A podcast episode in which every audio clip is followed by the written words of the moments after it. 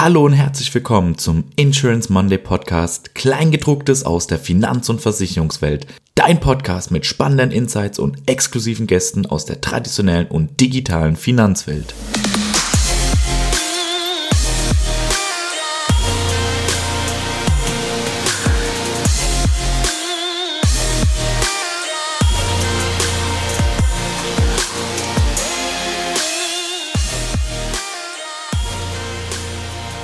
Hallo und herzlich willkommen zu einer neuen Folge des Insurance Monday Podcasts Kleingedrucktes aus der Finanz- und Versicherungswelt. Heute dürfen wir wieder einen besonderen Gast bei uns in der Episode begrüßen, nämlich Fabian Nadler, Bereichsleiter Digital Insurance und Insurtech bei Bitkom. Die neue Ampelregierung hat den Wählerinnen und Wählern am 24.11. den neuen Koalitionsvertrag vorgestellt. Für alle, die sonst Insurance Monday gewählt hätten, gibt's heute bereits eine Zusammenfassung, was für die Versicherungswelt alles Relevantes drinsteht oder vielleicht auch weggelassen wurde. Viele bejubeln ja, dass Cannabis nun legalisiert werden soll. Wir haben darüber hinaus noch weitere Aspekte mit direktem Bezug auf die Insurance- und Versicherungsbranche identifiziert und freuen uns über unseren besonderen Gast, der uns die besten Antworten und Insights zu unseren Fragen geben kann. Fabian, du bist Bereichsleiter Digital Insurance und Insurtech beim Bitkom, dem Digitalverband, sitzt in Berlin. Stell dich doch einmal vor und das Unternehmen.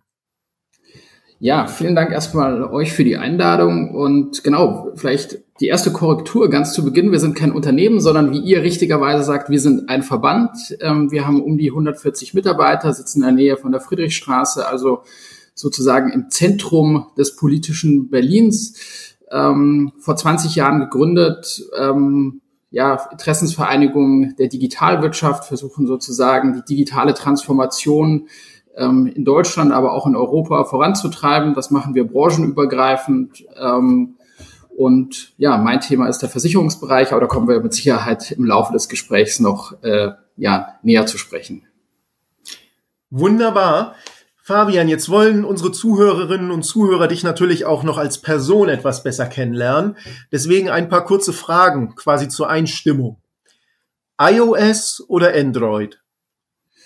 Beruflich iOS, privat Android, also beides. Berge oder Meer? Äh, als gebürtiger Münchner im Winter gerne die Berge zum Skifahren, im Sommer aber dann doch das Meer. Über- oder unterversichert? Ich glaube hoffnungslos unterversichert. Dann finden wir bestimmt jemanden, der dir da helfen kann. Krypto oder Tagesgeld?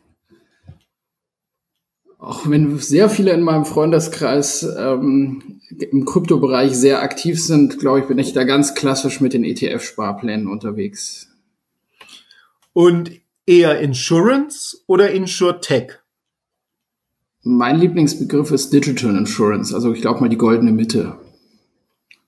Ja, die goldene Mitte ist doch eine perfekte Überleitung auch zu unserem heutigen Thema, äh, denn es geht nicht nur um die neue Regierung, die entsprechend neu avisierte Politik und auch die geliebte Versicherungsbranche, sondern es geht ganz konkret auch um den den am 24.11. neu ausgehandelten Koalitionsvertrag. Jetzt habe ich gerade gelernt, äh, Friedrichstraße, Berlin, Verband, äh, das, da haben wir einiges gemeinsam und vor allem habe ich äh, persönlich auch jetzt ein paar Tage äh, mich intensiv mit diesem Thema beschäftigen dürfen und müssen. Jetzt die Frage von Kollege an zu Kollege. Wie nah ist der Bitkom? Wie nah bist du eigentlich überhaupt dran? Also was und wie sieht deine Arbeit eigentlich aus in dem Kontext des Koalitionsvertrages und vielleicht auch der Politik davor und dahinter? Haben dich dabei äh, gewisse Dinge überrascht oder war das alles erwartbar? Also da wird mich wirklich deine persönliche Meinung interessieren, weil da sind wir ja wirklich praktisch Brüder im Herzen. Sehr, sehr gerne. Also wir als Bitkom sind da natürlich extrem nah dran und am Ende ist man natürlich als Interessensvereinigung ist es natürlich, sage ich mal, auch die Hauptaufgabe am Ende gerade bei so einem Prozess sehr, sehr nah dran zu sein. Wir haben natürlich da auch noch mal ein dediziertes Politikteam, äh, die sozusagen dann auch aus der fachlichen Richtung ähm, von uns entsprechend im Verband dann noch mal unterstützt werden. Also haben dann auch entsprechende Zweiseiter zum Beispiel auch erstellt. Wir haben ja auch einen ja ein Digitalprogramm als Bitkom aufgestellt, wo wir uns auch ganz äh, bewusst wirklich fast mit jeder Industrie und auch nochmal ähm, industrieübergreifend mit verschiedenen Forderungen hervorgetan haben.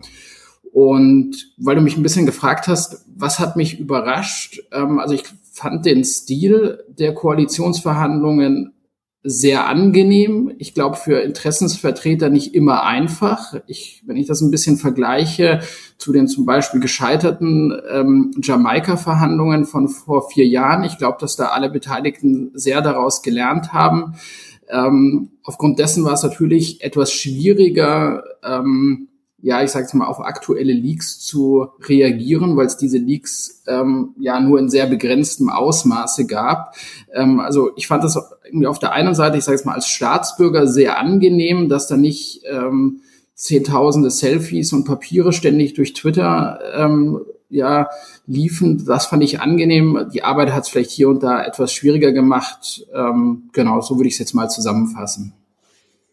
Okay, vielen Dank für diese Einschätzung. Also in der Tat, ich, ich kann das nur bestätigen. Es war eigentlich ein, ein, eine recht ruhige Vorkoalitionsvertragszeit, äh, also vor allem für, auch für Verbandsvertreter und Interessensvertreter. Aber jetzt äh, zu Bitkom kommen. Was äh, hat euch denn jetzt, äh, bevor wir konkret auf Versicherungen eingehen, ähm, was hat euch als Bitkom oder auch dich als als Mensch äh, besonders jetzt in diesem Koalitionsvertrag angesprochen und oder auch beschäftigt? Also was wir schon und auch ich persönlich wirklich sehr angenehm fand, dass, glaube ich, neben dem Klimabereich ähm, der Digitalbereich wirklich eines dieser großen Transformationsherausforderungen oder Transformationsthemen ist. Und für uns ist natürlich immer sehr, sehr wichtig, so zum Beispiel das Thema digitale Bildung, aber auch das Thema Digitalisierung der Verwaltung. Und ich glaube, weil du gerade gesagt hast, was betrifft mich persönlich, ich habe beispielsweise ähm, einen abgelaufenen Reisepass und äh, je nachdem, wie schnell jetzt äh, die Verwaltung digitalisiert wird, würde ich mich natürlich schon sehr freuen, äh, wenn ich sowas vielleicht mit einigen Klicks online machen kann und mich hier nicht ähm, durch den Berliner Verwaltungsdschungel äh, sozusagen da führen lassen muss. Ähm, das würde ich ganz persönlich schon sehr, sehr, sehr schön finden. Aber ich glaube einfach jetzt nochmal übergeordnet ähm, Modernisierung auch von Staat und Verwaltung. Ich glaube, das können alle Beteiligten ähm, ja begrüßen. Wie schnell und ähm, wie tiefgreifend man da vorankommen wird, wird man sehen. Aber ich denke, ähm, das ist wirklich eine ganzheitliche Aufgabe und ich finde es auch nochmal sehr spannend, dass das Thema Digitalisierung, ähm, auch wenn es auch vielleicht im Verkehrsministerium angedockt ist, aber es ist dann doch dort, ist dort vieles gebündelt. Es gibt auch einen sogenannten Digitalisierungscheck vor jedem Gesetzgebungsverfahren. Und ich glaube, das ist sehr, sehr wichtig, dass dieses Thema dann auch wirklich von Beginn an immer mitgedacht wird. Ja, äh, ich hoffe, du hast mich lächeln sehen, als du die Worte schnell und Ausweis gerade in einem Atemzug fast genannt hast, äh, als persönlich Betroffener. Aber das wäre eine separate Diskussion. Lass uns doch mal auf Versicherung eingehen. Ähm, was waren denn aus deiner Sicht oder eurer Sicht, auch wenn wir jetzt den Bitkom als Ganzes betrachten, äh, die, die, die Themen mit direktem Bezug zu Insurance und vor allem Insurtech?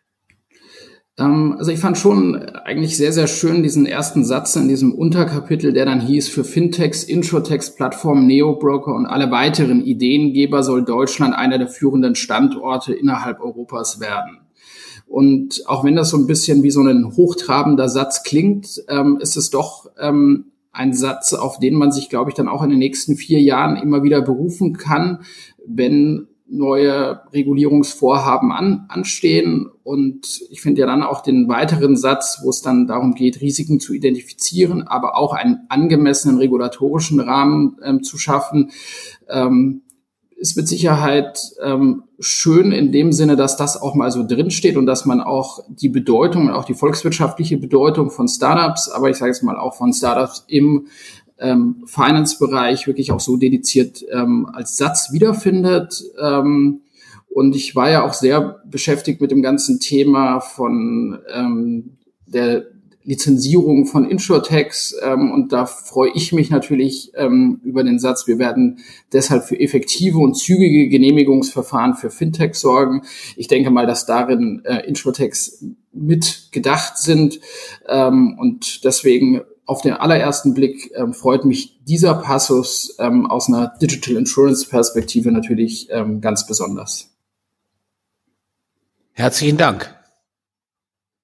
Ich kann natürlich auch gerne noch zwei, drei weitere Themen, die ich äh, spannend finde, ähm, mitgeben. Also ich fand natürlich auch der Bereich offene Schnittstellen ähm, zu digitalen Finanzdienstleistungen für alle Verbraucherinnen und Händlerinnen.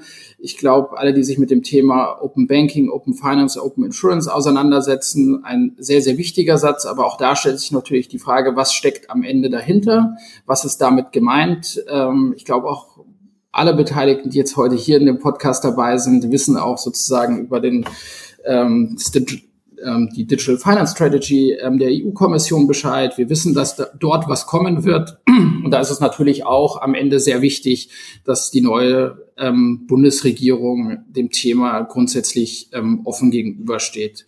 Und ich glaube, wenn es jetzt noch mal wirklich ähm, tiefer in den Versicherungsbereich reingeht, ähm, geht es natürlich nochmal um die Stärke der betrieblichen Altersvorsorge. Vielleicht können wir darüber später auch noch ein bisschen sprechen.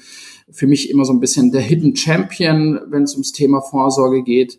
Und dann geht es ja auch noch ähm, um das Thema ähm, ein eventuell öffentlich verantworteter Fonds zum Thema private Altersvorsorge. Ähm, Weiterentwicklung äh, von Riester, äh, glaube ich, auch nochmal ein spannendes Thema.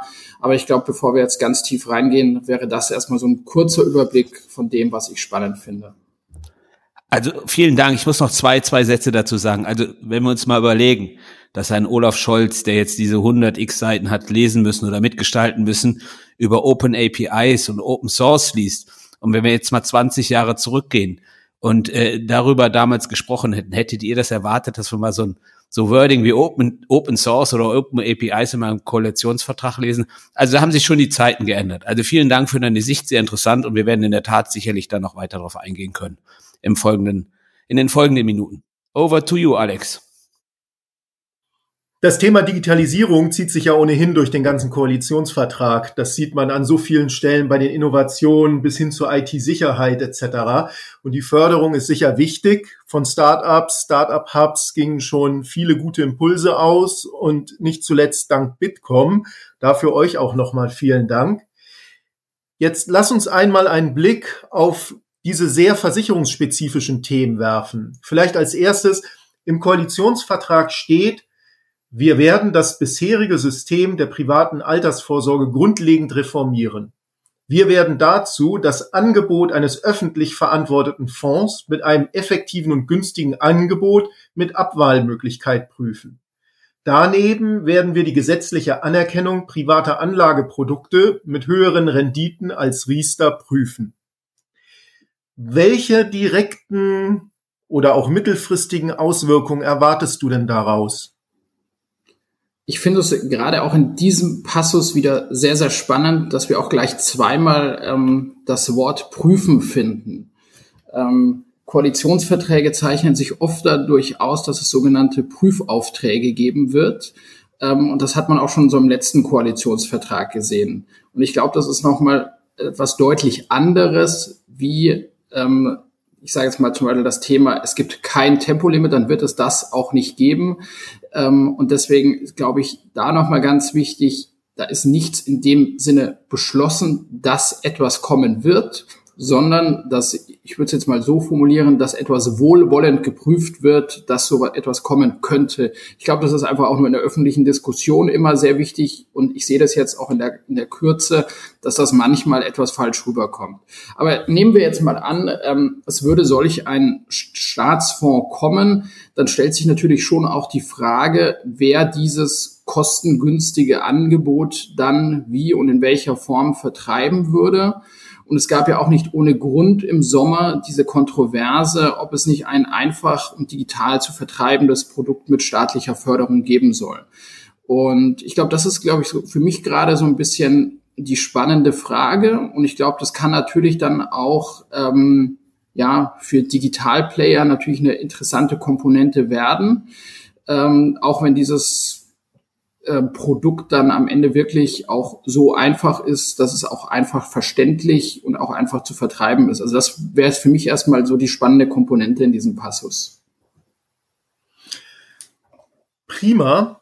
Und ähm, wenn wir weiter bei der Versicherung bleiben, und das ist ja interessant, das ist auch wieder ein Lebensversicherungsthema, was ja auch zeigt, dass die Risiken aus dem demografischen Wandel da sehr genau in den Blick genommen werden, nämlich aus der BAV. Da steht im Koalitionsvertrag, die betriebliche Altersversorgung wollen wir stärken, unter anderem durch die Erlaubnis von Anlagemöglichkeiten mit höheren Renditen. Wenn man auf solche Anlagemöglichkeiten schaut, und das brauchen wir natürlich als alternde Gesellschaften, was meinen die denn aus deiner Sicht damit? Im Koalitionsvertrag gibt es ja an einigen Stellen Verweise auf die Mobilisierung privater Mittel bei digitaler Infrastruktur, bei Innovation, Start-ups oder werden Versicherer demnächst vielleicht ökologisch nachhaltigen Weed-Anbau betreiben? Ich glaube, wenn man so ein bisschen die Twitter-Diskussion verfolgt, dann scheint ja wirklich der Cannabis, äh, die Legalisierung von Cannabis das wichtigste Thema zu sein. Ähm, da bin ich jetzt mal anderer Meinung. Ich glaube, da gibt es noch wichtigere Themen. Ähm, ich finde es vielleicht erstmal zum ersten Punkt BAV, dass das enorm gefördert wird. Ich glaube, sind alle einer Meinung und ich glaube, jeder ähm, würde es auch gut finden, wenn es dort eine noch bessere Durchdringung gibt, vielleicht auch gerade in den ähm, ja, niedrigeren ähm, Gehaltsstufen, würde ich jetzt mal so formulieren. Ähm, aber wo wird am Ende ähm, das Geld angelegt oder was kann man damit machen? Also ich glaube schon auch, dass äh, Versicherer am Ende auch Enabler von, ich sage jetzt mal, nachhaltigen Wandel sein können. Die können natürlich sich auch beim Thema ähm, digitaler Wandel als institutioneller Anleger ähm, noch mehr einbringen. Ich glaube, das gibt es verschiedene Punkte, wo verschiedene Themen ganz gut ähm, Hand in Hand gehen. Ich würde es jetzt mal so formulieren, ohne da extrem konkret zu werden. Ähm, aber ich glaube, dass einfach das Thema noch bessere Rendite und etwas mehr Flexibilität bei der, der BAV ähm, sehr, sehr gut tun würde. Okay, äh, obwohl Hand in Hand geben ist auch schon wieder so ein Weed-Spruch, oder Fabian? Naja, lassen wir das. Also jedenfalls, du hattest noch was zu Schnittstellen genannt. Ähm, offene Schnittstellen für einen barrierefreien Zugang zu digitalen Finanzdienstleistungen für alle Verbraucherinnen und Händlerinnen. Ähm, das, das ist da auch genannt. Klar, das äh, muss noch ausgestaltet werden und, und vielleicht kommt der Vertrag auch nicht genauso, wie er kommt, aber ansonsten wäre das wirklich enorm. Also ähm, aus deiner und eurer Sicht kommt jetzt wirklich Open Finance und OpenX, wofür ihr euch als Bitkom schon lange eingesetzt habt? Und welche möglichen Auswirkungen siehst du noch daraus? Also Use Cases oder neue Geschäftsmodelle? Also ich glaube, in erster Linie muss einem sehr, sehr bewusst sein, dass das ganze Thema auf europäischer Ebene entschieden wird. Und wenn man das im Kopf hat, dann ist es natürlich immer sehr, sehr gut, ähm, wenn die deutsche Bundesregierung dieser Thematik sehr, sehr offen gegenübersteht und diese Sache auch fördern möchte.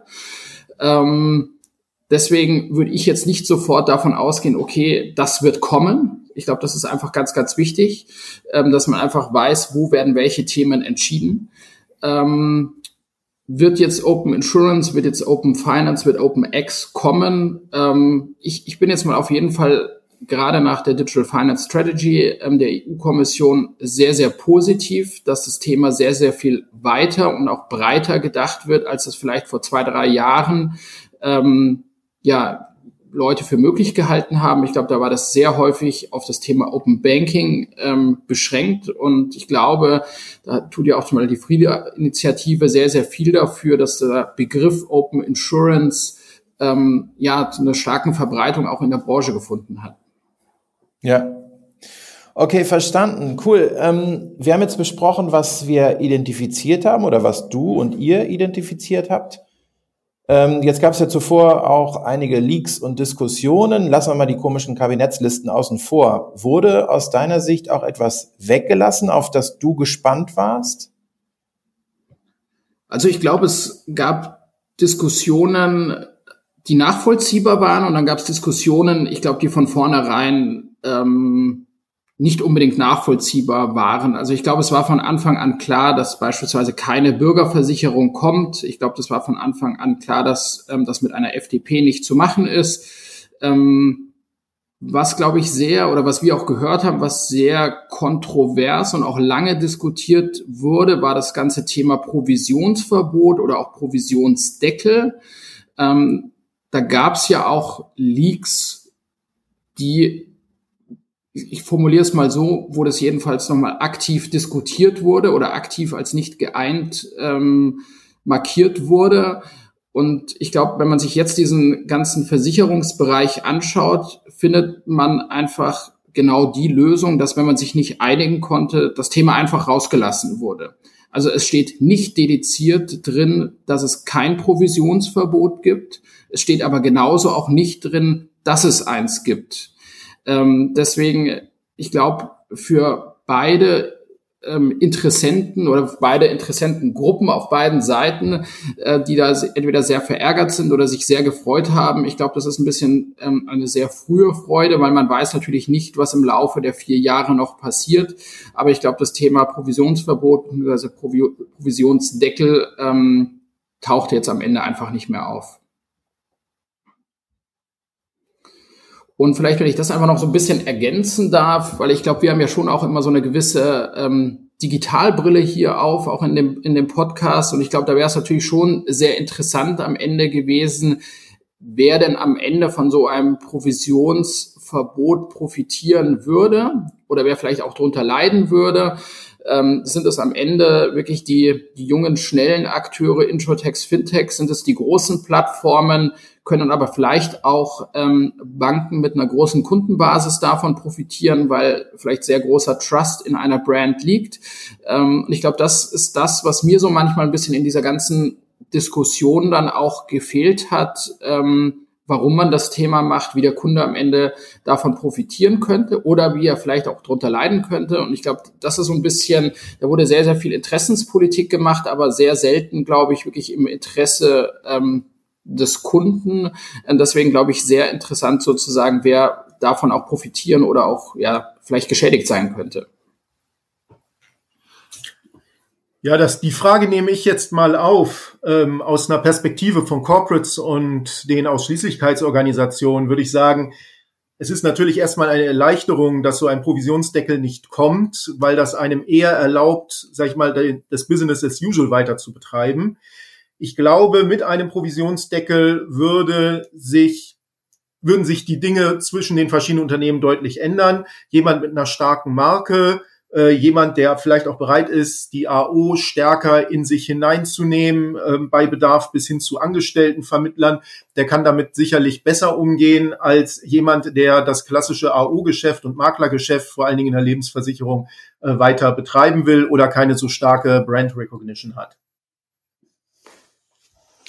Ja, äh, lass mich äh, kurz vielleicht auch den einen oder anderen äh, Gedanken artikulieren. Da schlagen in der Tat zwei Herzen in meiner Brust und wir vertreten natürlich hier auch oder ich äh, eine breite äh, gesellschaftliche Community und wenn ich jetzt äh, Referenzwerte aus England äh, einfach als Beispiel nehme, dort habe ich mal gelesen, dort ist der Provis das Provisionsverbot ist schon eingeführt. Ich weiß jetzt nicht wie lange, seit 2012 wird regelmäßig beobachtet und dort wird gegen Honorar, glaube ich, ähm, beraten acht Prozent der Bevölkerung.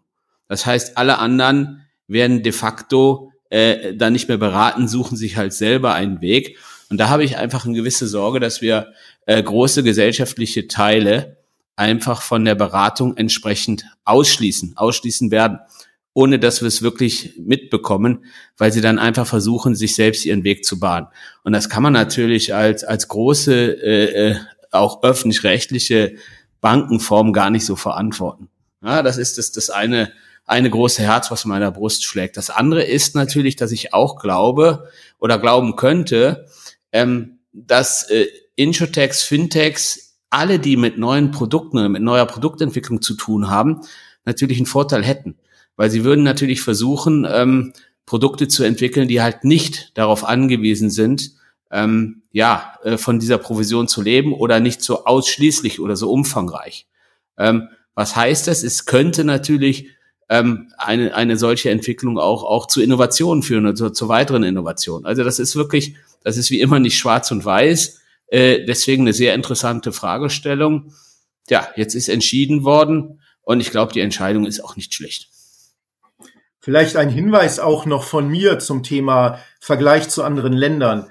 Wenn man auf Norwegen schaut, wo in Retail keine Provisionen gezahlt werden dürfen, da ist der Markt im Wesentlichen durch direkt Player und durch Angestelltenvertriebe dominiert äh, für das ganze Retail-Geschäft. Das hat aber gleichzeitig zur Folge, dass der Markt weit weniger fragmentiert ist. Da gibt es eine Handvoll Gesellschaften, die teilen sich de facto 90 Prozent des Privatkundenmarktes. Und ähm, da sieht natürlich die Struktur in Deutschland völlig anders aus. Und ich mache das mal weiter, Fabian, dann interessiert mich natürlich noch äh, uns noch äh, dein Blick. Ähm, für mich auch zwei Herzen in einer Brust. Einerseits schon lange in der Branche, seit 2004 und gefühlt kommt dieses Thema alle vier Jahre wieder hoch. Andererseits aus, äh, aus Sicht eines Mitarbeiters eines Plattformanbieters, also diese Themen Standardisierung auch in der Beratung gerade, dann auch andere Einnahmenquellen jetzt mal für uns aus, aus Unternehmenssicht ähm, die sind natürlich alle, alle positiv. Auch dass Beratung dann im Vordergrund womöglich steht, ist natürlich erstmal positiv. Die Herausforderung ist natürlich, wie es sonst dann eben genau kommen könnte. Also wir könnten ja jetzt nicht für eine digitale Beratungsstrecke ein Honorar nehmen. Äh, das wäre irgendwie komisch. Gleichzeitig als Anbieter und Enabler eine Beratung zu erleichtern dagegen, das ist natürlich gut. Und ähm, du hattest ja die Frage gestellt, Fabian, was wären denn deine persönlichen äh, äh, Takes, wer hier profitiert oder eben eventuell darunter leidet? Ja, also ich glaube, am Ende sehe ich jetzt mal, wenn ich aus meiner Staatsbürgersicht äh, auf das Thema schaue, dann glaube ich, ist doch entscheidend, wie hoch ist die Beratungsqualität. Und es ist für mich als möglicher Kunde ja völlig irrelevant, jetzt in erster Linie, ob sowas digital oder analog stattfindet.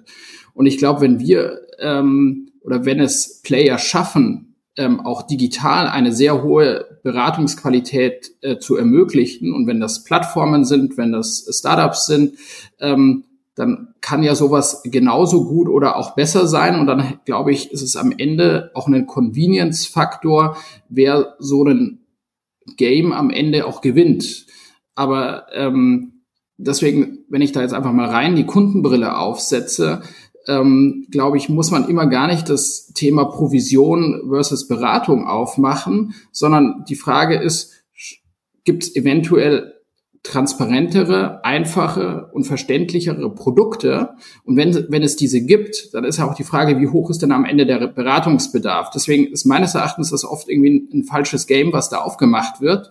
Ähm, deswegen würde ich prinzipiell ja viel wichtiger finden, dass ähm, das Thema Transparenz und auch Verständlichkeit zunimmt.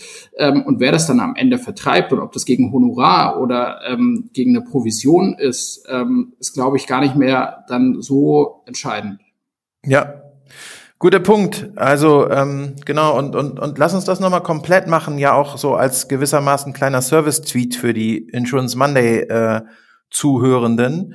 Wir haben äh, noch weitere Punkte identifiziert mit direktem Versicherungsbezug, die auch im Koalitionsvertrag stehen, ähm, neben den eben zuvor genannten. Also da gibt es zum Beispiel auch noch die Altersvorsorgepflicht für Selbstständige, die sich dann aber entscheiden können für das System. Wir hatten es eben schon genannt, diesen Staatsfonds. Immerhin ein Staat mit 10 Milliarden. Die einen sagen Peanuts, die anderen sagen, na ja, ähm, äh, mit jedem Fonds gibt's auch ein, gibt's auch ein AGO. Ähm, das heißt, es ist ja schon mal was. Dann dieser eben angeschnittene Rechtsanspruch auf Open Data, enorm. Es gibt auch noch die Direktabrechnung in der PKV für Kinder und Jugendliche, also auch da eine Prozesserleichterung. Es wird mehr Prävention in Gesundheit geben und die Pflegeversicherung soll ausgebaut werden.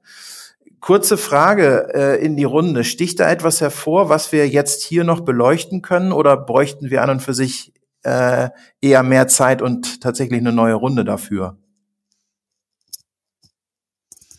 Also über Open Data hatten wir schon häufiger gesprochen und natürlich finde ich persönlich das Thema aufgrund meiner Historie sehr spannend.